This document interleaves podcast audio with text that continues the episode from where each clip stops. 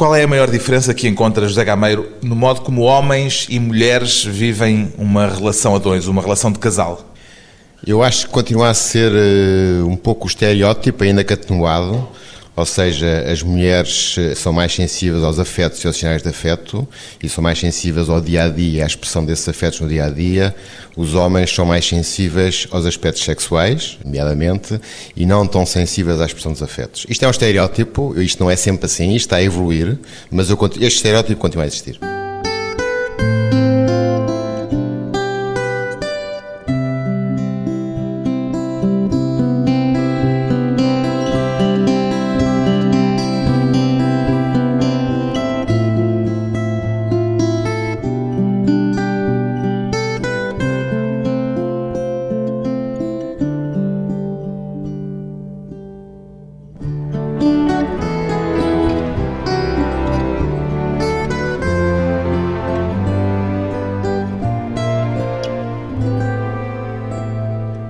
José Gameiro, 62 anos, psiquiatra e terapeuta familiar.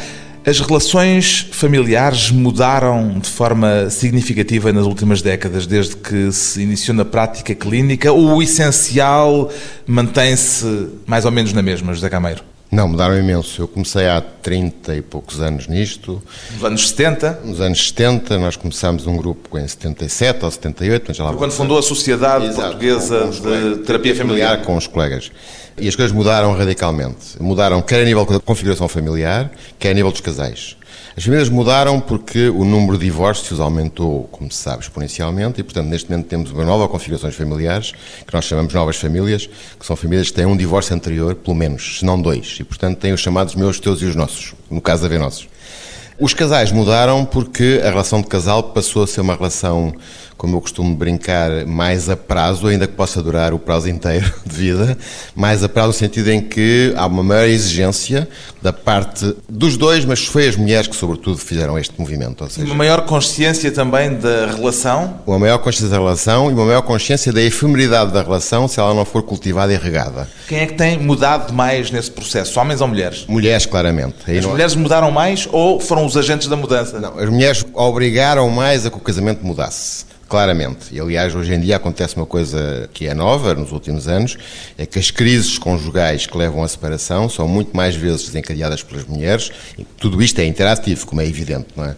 do que pelos homens. Estamos sempre a falar nestas questões de médias, de estereótipos, de generalizações, que depois, no caso concreto, hão de ter particularidades sempre diferentes. Obviamente, não é? eu estou a falar daquilo que é clínica, eu também só vejo, e costumo dizer sempre isso, eu só vejo aquilo que me aparece, ou seja, o que me aparece é aquilo que é complicado. Sente que tem uma visão que pode ser distorcida da realidade pelo efeito de só contactar com esses casos que são casos, digamos, agudos?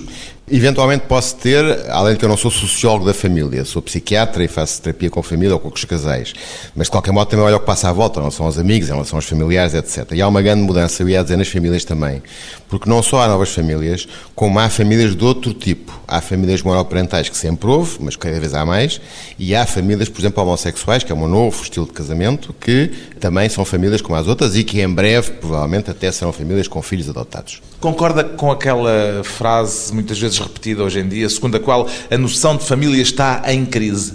Não, de todo. A noção de família está em mudança. O que a gente verifica é que a maior parte das pessoas que rompem, por exemplo, um casal, voltam a acasalar. Portanto, se voltam é porque gostaram do sistema, digamos, não é? E, portanto, eu acho que continua a ser o local privilegiado, por um lado de afeto, de intimidade, intimidade no sentido lato da palavra, de carinho, de proteção e também da criação dos filhos e da proteção dos filhos e de levar os filhos até à vida adulta, continua a ser o lugar privilegiado e vai continuar a ser, não tenho dúvida nenhuma. Agora, com configurações diferentes, com regras diferentes, diferentes, que são sistemas completamente que estão em mudança e que não vale a pena estar a dizer que a família já não é o que era, porque não é o que era e não vai ser, daqui a uns anos, já não vai ser o que é neste momento. E, portanto, isto é evolução, não é? Pois bem, o psiquiatra José Gameiro tem uma experiência já longa como terapeuta familiar e foi a partir dessa experiência que escreveu o livro Até que o Amor nos Separe. Quis escrever sob a capa da ficção um guia prático das relações conjugais, de algum modo, José Gameiro? Não, eu escrevi há, muito, há algum tempo já, de vez em quando, um diário de um casal imaginário. Era uma forma de escrevendo qualquer coisa sobre casais. E que isto... Um casal que representava o tipo de problemas que se lhe punham um naquilo com, que via. Com um tipo de problema. Com um casal, digamos, que eu imaginava como um, alguns dos tipos de casais que me aparecem. Mas escrevia até sem pensar em terapias de casal na altura, não é? E depois, a convite do Expresso, entre na altura, fiz isto sob a forma de crónicas. É um casal normalíssimo, obviamente que é um casal da classe média. A Maria e o Manel, a Maria bancária, o Manel piloto da aviação civil. E é provavelmente a única projeção que há. Porque o Zé Gameiro é um apaixonado dos aviões. Eu sou piloto há muitos anos e, portanto, pulo, mas fica por aí, quer dizer, não há mais nada. Não é uma projeção de si próprio? Não. Haverá, com certeza, que haverá projeções de mim próprio, que sem eu dar conta, haverá coisas de mim próprio, mas a coisa que é mais projetada é, de facto, piloto e depois há uma questão que é, aliás, explicada no prefácio, que é no introito, que é, em determinada altura, uma das crónicas conhecida com a morte da minha mãe. Bom, e há uma crónica, sobretudo, que é sobre a morte da mãe do Manel e, e tem muito a ver com a morte da minha mãe. Isso aí, assumo isso claramente, que foi uma altura difícil para mim. A Maria e o Manel são um casal na casa dos 50 anos? Sim, por aí, com dois filhos. Que... Correspondem, de algum modo, à faixa etária que trata mais, que mais o procura? Antigamente sim, agora não. Cada vez tenho casais de mais de idade. Eu neste momento chego a ver casais com dois, três anos de casamento. Ou de relação conjugal, às vezes não são casados. Portanto, casais desde os 20 e tal, 30 anos até tenho casais com 70 anos, por exemplo. E, portanto... Quando diz que chega a ver casais com dois, três anos de casamento, se calhar a reação imediata das pessoas que nos estão a ouvir é de pensarem caramba, ao fim de dois, três anos já estão a precisar. Vê isso como algo de negativo ou, pelo contrário, como algo de positivo, Não. no sentido de haver uma consciência mais aguda da situação conjugal? É muito mais fácil trabalhar com um casal que tem problemas há pouco tempo do que com um casal que tem problemas crónicos há 10 ou 15 anos. E nesse aspecto é muito bom ter um casal jovem, porque às vezes chegam casais que têm problemas mais variados, que chamamos de comunicação em geral, com 15 anos de problemas crónicos. E é muito difícil trabalhar isso, porque são coisas muito enquistadas, muito cronificadas, são coisas já muito organizadas, as pessoas não conseguem falar uma com a outra, uma diz A e a outra diz já sei o que é que vais dizer, mesmo que a pessoa diga qualquer coisa de novo, já sei o que é que vais dizer, é sempre uma conversa, portanto é muito mais difícil. Um casal com poucos anos de relação é mais fácil, porque as questões são mais facilmente trabalháveis, porque estão ainda, digamos, de certa forma, ainda são plásticas, não estão rigidificadas, não estão cristalizadas, compreendo? A ficção ajudou a fugir ao perigo de eventualmente cometer inconfidências se o tom fosse outro ou se fosse uma reflexão não ficcional sobre a sua prática clínica? Isso ajudou-me. Eu conto uma experiência muito interessante sobre como é que a visão das coisas é. Num anterior livro, eu publiquei duas terapias de casal, de dois casais verdadeiros, a quem mudei o nome, as idades, etc. Né? Antes de publicar o livro, dei os textos aos casais. E disse: Olha, eu vou fazer o livro e os textos estão aqui para vocês me autorizarem a publicar, está tudo mudado. E os dois disseram-me: A gente não se revê aqui. Portanto, não reconheciam a sua própria história. Não, não, quer dizer, perceberam que eram eles, mas não se revê na, na, forma como você conta a história. Portanto, está à vontade para publicar. Portanto, as visões são completamente diferentes das pessoas. Portanto, tinha passado uns anos também sou ter trabalhado com eles, portanto, a visão tinha-se alterado, as visões alteram-se muito com o tempo.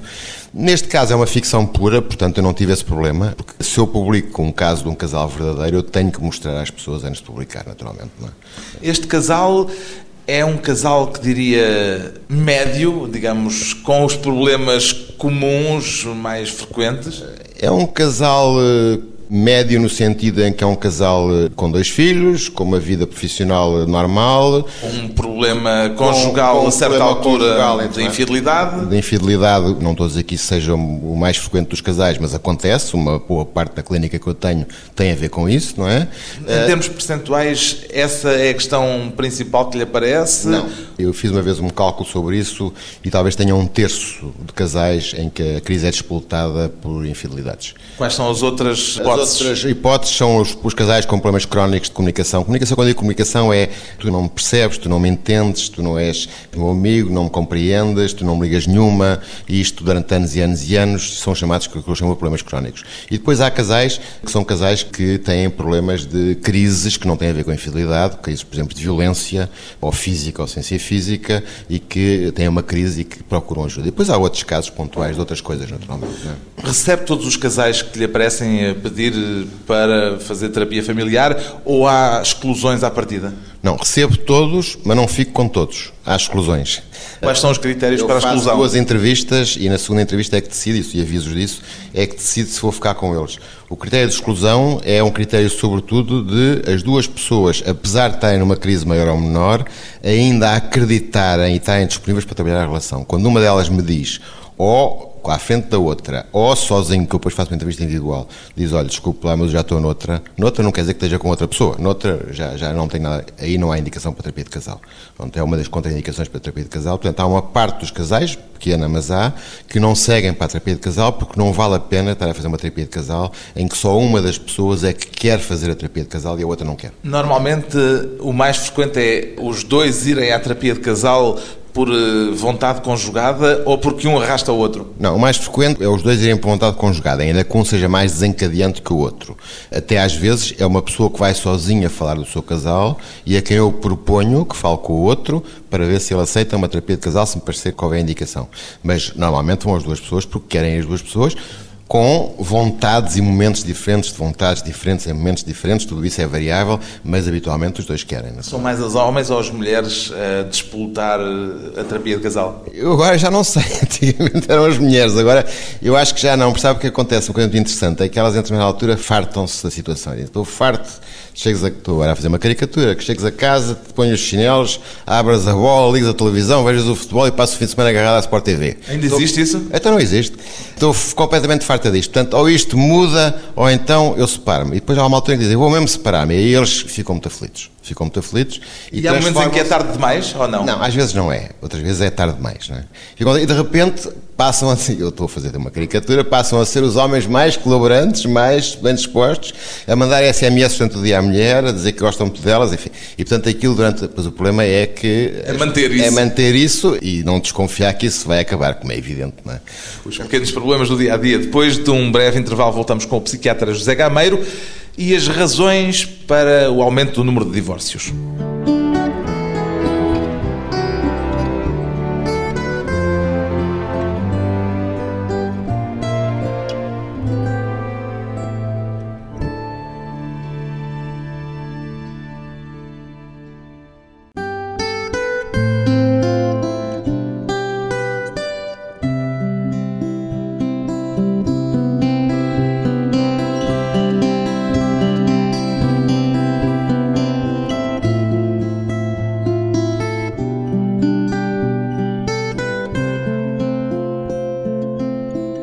Regressa à conversa com o psiquiatra e terapeuta familiar José Gameiro, autor do livro Até que o Amor nos separe. A taxa de divórcios continua a aumentar, José Gameiro. Nas últimas estatísticas que nós temos, nós não temos ainda o censo 2011, estávamos com 40 e qualquer coisa mil divórcios por ano e 50 e tal mil casamentos. Isto não é uma taxa de divórcio, quer, Quer dizer, é quase metade por metade. mas é preciso não esquecer que há muitos acasalamentos neste momento. Quer dizer, há muitos casamentos que não são casamentos formais, não temos muito bem a ideia de quantos serão. No novo censo vamos saber exatamente quantos são. Agora, se olharmos para a taxa de divórcio nos últimos 10 anos, ela sobe consistentemente. Portanto, é natural que continue a subir. O aumento do número de divórcios deve ser visto como uma coisa negativa apenas ou com o aspecto positivo de fazer com que as pessoas escolham a sua vida de uma forma mais consciente? Eu tento não olhar nem como negativo nem como positivo. Não quer ser normativo. Acho que, não costumo dizer, não tem nada a ver com isso. O divórcio é uma situação que foi aumentando, do meu ponto de vista, e a sociologia da família explica isso talvez melhor que eu ainda, que é eh, as- o lugar de felicidade pessoal das pessoas é cada vez mais o casal e a família. A partir do momento em que essa felicidade começa a ser consistentemente posta em causa, e não é de um momento para o outro, como às vezes se diz, é durante um tempo largo, as pessoas começam a equacionar a hipótese de tentar uma nova relação. E o divórcio tem muitas vezes a ver com isso, não é? E, portanto, ainda que o divórcio não seja uma situação fácil para os filhos, não é, é preciso dizer isto. Às vezes há a ideia que os filhos passam o divórcio como uma coisa fácil. Não é fácil.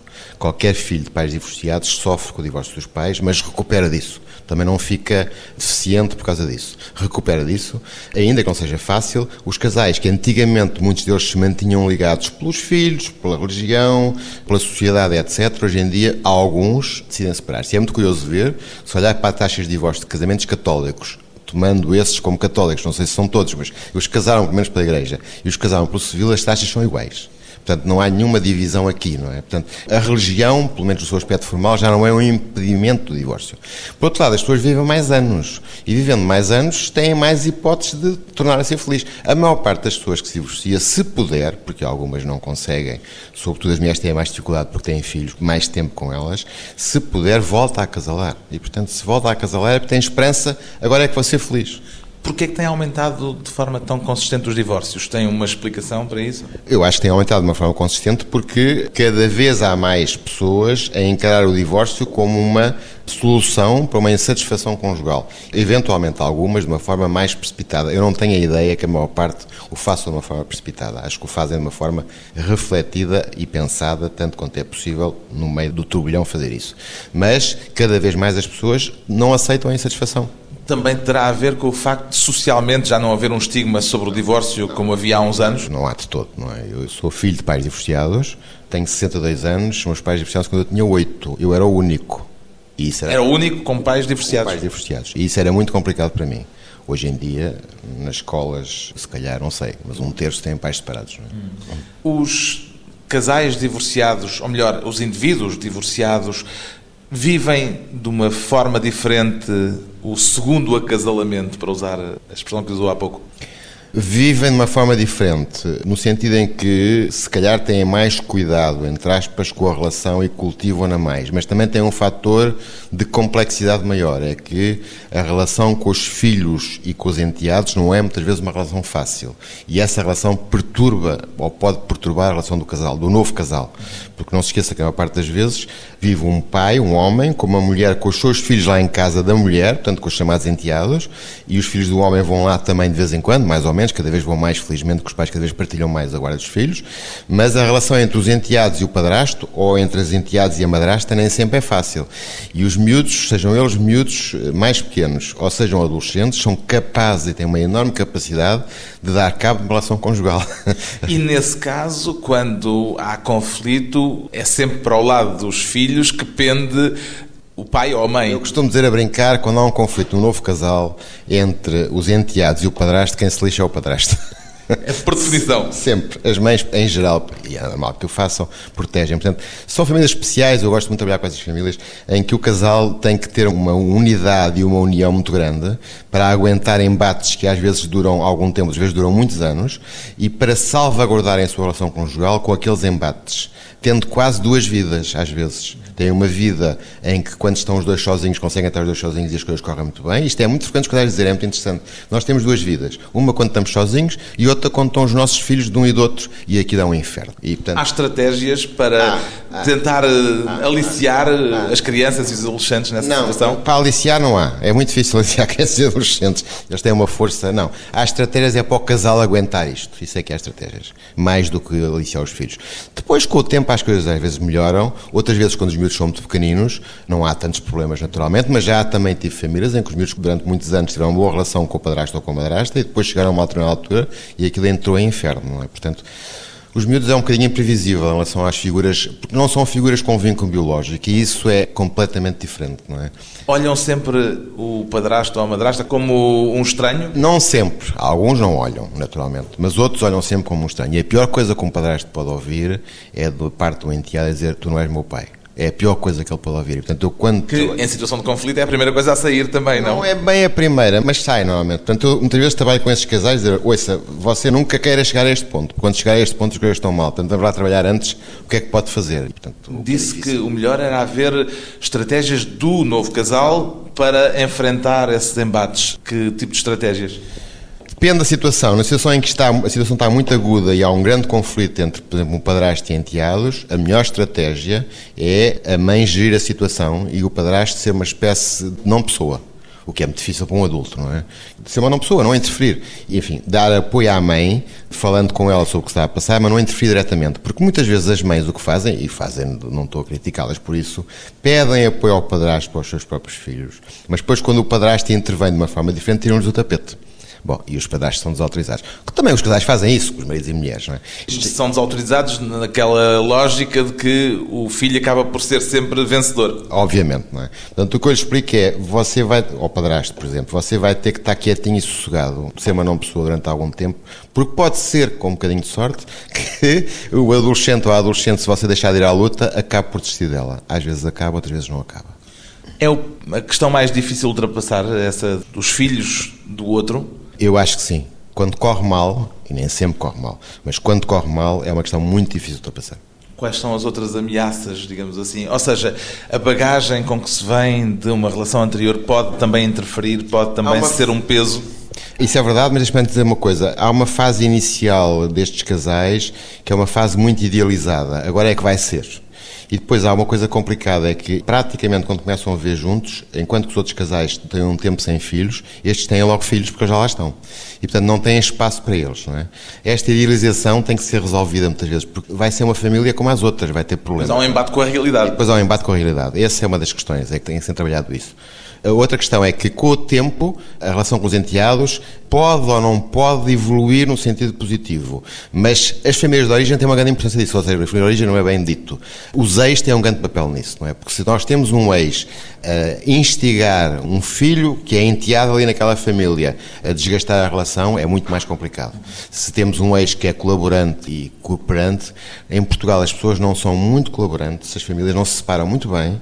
Porquê? Há uma questão cultural aí? Há uma questão cultural aqui. Por exemplo, os homens, a ideia que eu tenho é que alguns homens, apesar de se separarem das mulheres, continuam a achar um bocadinho que talvez sejam donos delas e a não reagir muito bem a que elas tenham outro. E as mulheres é uma coisa. Eu consegui na minha vida, em relação a estas famílias, reunir uma única vez pais, mães e padrastos e madrastas na mesma sala. Uma única vez na minha vida. Mas tenta normalmente? Agora já desisti. Mas tentei durante muitos anos e não conseguia. Porque não se falavam, porque não queriam ir juntos, porque não... quando se está a trabalhar, por exemplo, com um adolescente ou com uma adolescente, mesmo que não se esteja a trabalhar em terapia familiar, que vive com um padrasto e com uma mãe, que tem um pai que vive já com outra senhora e que toda aquela gente interfere na vida do adolescente, às vezes é importante reunir as pessoas para haver uma certa coordenação das regras. É impossível. É, é, não estou a dizer que é completamente impossível, mas é muito difícil. E acha que isso é uma especificidade nossa? O meu treino, sem ser em Portugal, eu treinei na América, nos Estados Unidos. Lá era muito mais, e já foi há 30 tal anos. As coisas eram muito mais fáceis. Suponho que imagino que neste momento serão mais fáceis ainda. Não tenho outra experiência de outros países. Na troca com colegas, nos países anglo-saxónicos é mais fácil, nos países latinos é mais complicado. Nós somos mais. Nós mais viscerais, será? Somos mais viscerais, somos mais possessivos, somos mais. Depois eu acho que ainda há um mito da família eterna no meio disto tudo. As pessoas separam-se, mas há sempre ainda uma ideia de que a separação é o divórcio e depois a nova família, que a nova família é uma espécie de família de segunda. Há umas pessoas uma ideia que é uma família de segunda. Nos próprios? Nos próprios, nos próprios. E há um luto muitas vezes que não é feito da família, da primeira família, e que demora tempo a fazer. Eu costumo dizer às pessoas não tenham pressa de juntar-se, porque é preciso um tempo até fazer um luto costumo brincar dizendo os homens muitas vezes, o que não é verdade, algumas vezes só, saem de malas num dia de uma casa e no próprio dia entram noutra casa. É a pior coisa que se pode fazer. Vão para o hotel uns tempos, arranjam um apartamentozito, namorem, não tenham pressa, porque quando chegarem lá a outra casa, quando precisam gira com os brindes da nova namorada, vão ver como é a vida custa. E portanto não tenham pressa. O tempo é o melhor conselheiro. Depois de mais uma pausa breve, voltamos com o terapeuta familiar José Gameiro e os padrões nos problemas conjugais.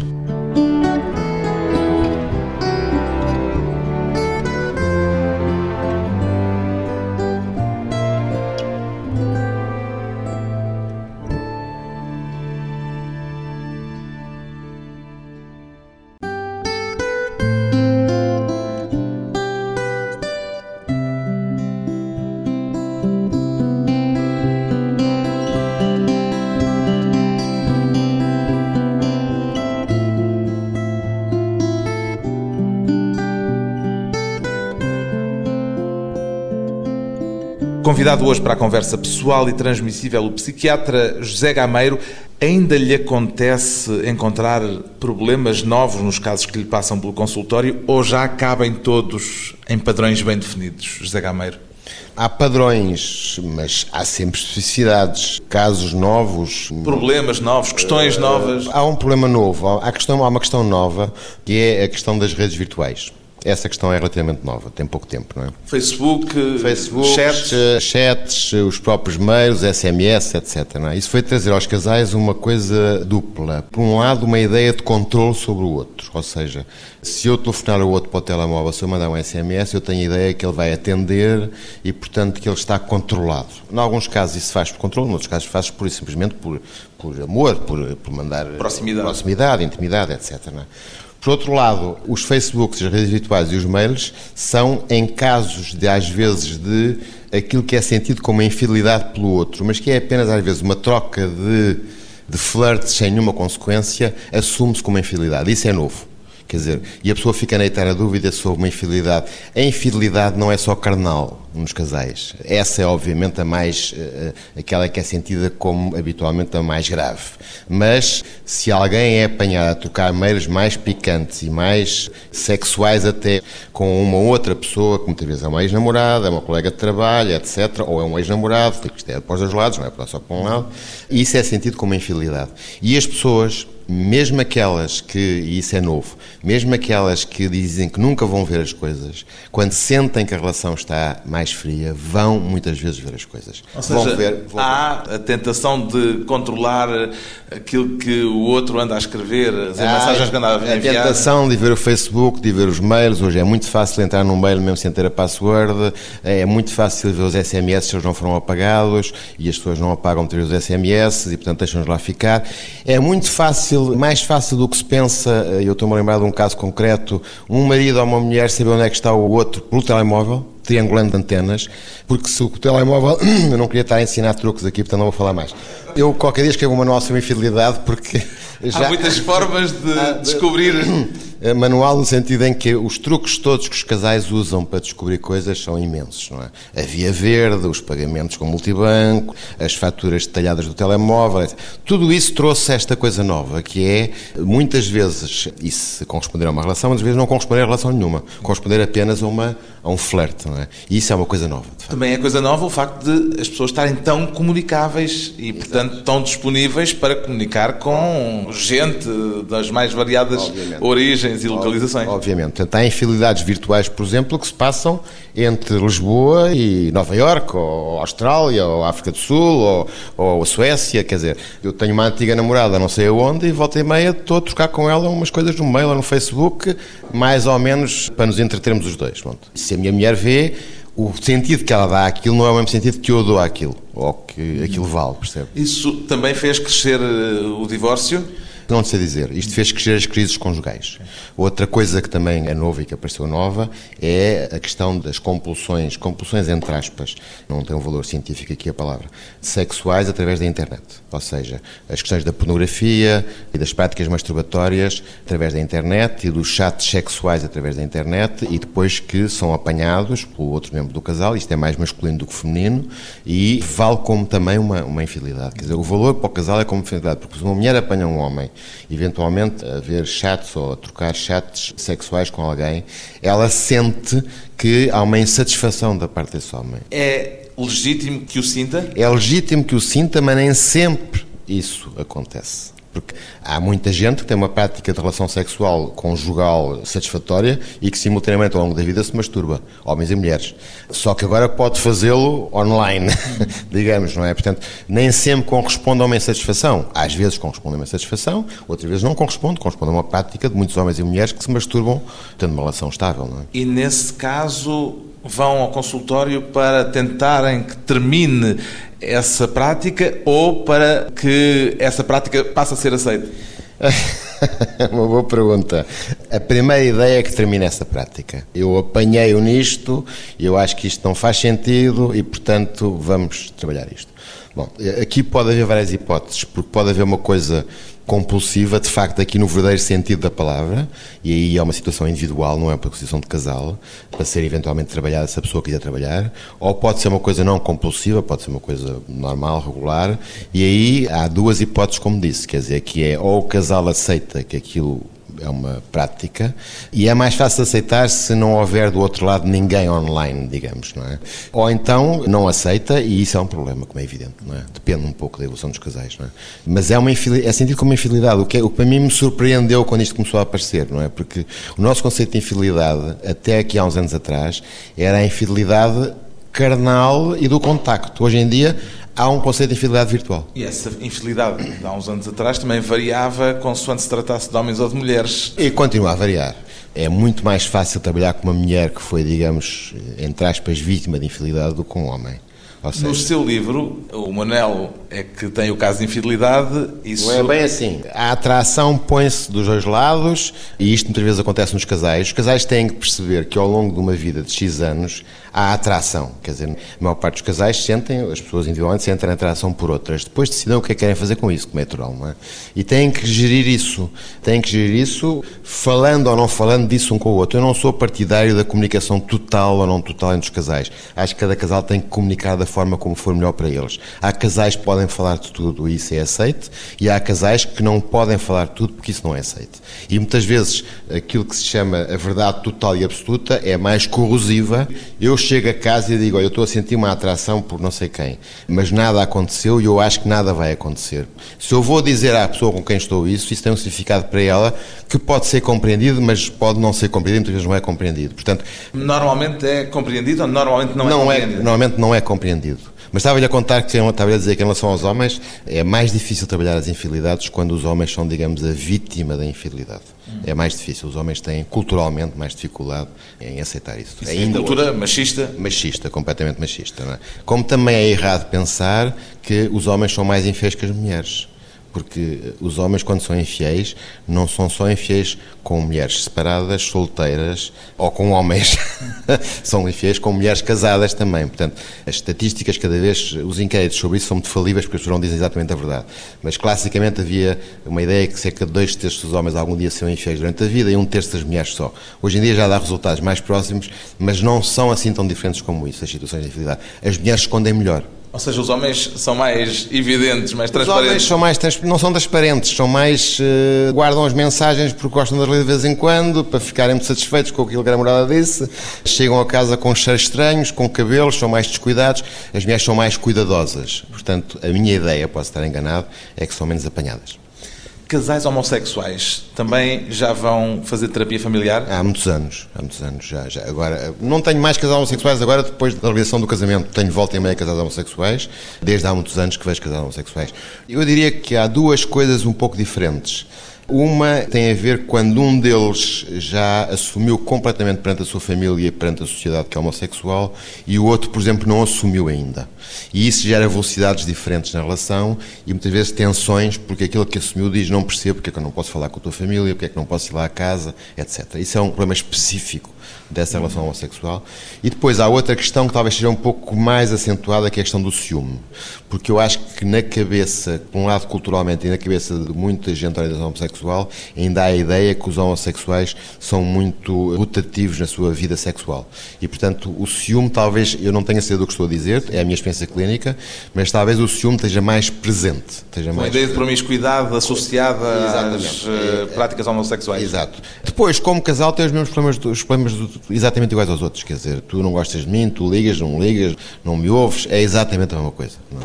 Porquê é que é tão difícil comunicar? Boa pergunta. Comunicar em casal. Exato. Porque eu acho que tem que se tentar descobrir, todos os dias é uma forma de expressão e não é verdade, como é evidente, mas tem que se tentar descobrir sempre coisas novas na outra pessoa e em nós próprios, na relação com outra pessoa. Eu acho que é muito importante que volta e meia as pessoas façam coisas diferentes, loucas. Eu, por exemplo, aconselho os casais a de vez em quando, se podem fazer, e dormir ao hotel em meio de Lisboa, que façam coisas dentro do carro, desde que não sejam apanhados, enfim, coisas desse tipo. No seu livro, a Maria e o Manel têm uma situação exato, exato. numa casa de banho pública. Exatamente, coisas, enfim, não quero estar aqui a, a dar ideias, mas a comunicação e a relação, se não é inovada, e não pode ser todos os dias, como é evidente, mas se não é inovada, e depois há uma coisa muito importante que é ouvir o outro, ou seja, eu chego a casa estourado, a minha mulher está-me a contar o que se passou no dia dela, eu não tenho paciência nenhuma, porque uh, eventualmente estou muito cansado, mas eu tenho que ouvir. Eu tenho que ouvir. Tenho que ouvir e ela provavelmente não quer que eu diga nada, só quer que eu ouça com um ar atento, compreensivo, e eu nunca posso dizer que ela não tem razão. Isso é uma coisa muito importante, que é, eu tenho que ouvir, e mesmo que não esteja de acordo lá com o que ela está-me contado, que se passou no emprego dela e que acho que ela agiu mal, dizer isso naquela altura é a pior coisa que eu posso fazer. Eu tenho, Mas é a diferença entre dizer a quente ou frio. Eu tenho que ser solidário com ela, e depois eventualmente a frio posso dizer, ouve lá, se calhar é melhor para ti, não sei, qualquer coisa deste tipo, não é? Portanto, esta solidariedade e esta intimidade, volto a dizer no sentido lado da palavra, que tem que ser cultivada. E há casais que perdem isto completamente com o tempo. Quer dizer, são pais e mães, almoçam, jantam, dormem juntos, têm relações sexuais ao domingo de manhã, uma vez por semana, ou de 15 a 15 dias, e está a andar e depois não dá. Reflexões e experiências de um psiquiatra que conhece por dentro os casais portugueses. José Gameiro é o autor do livro Até que o Amor nos Separe, edição Matéria-Prima.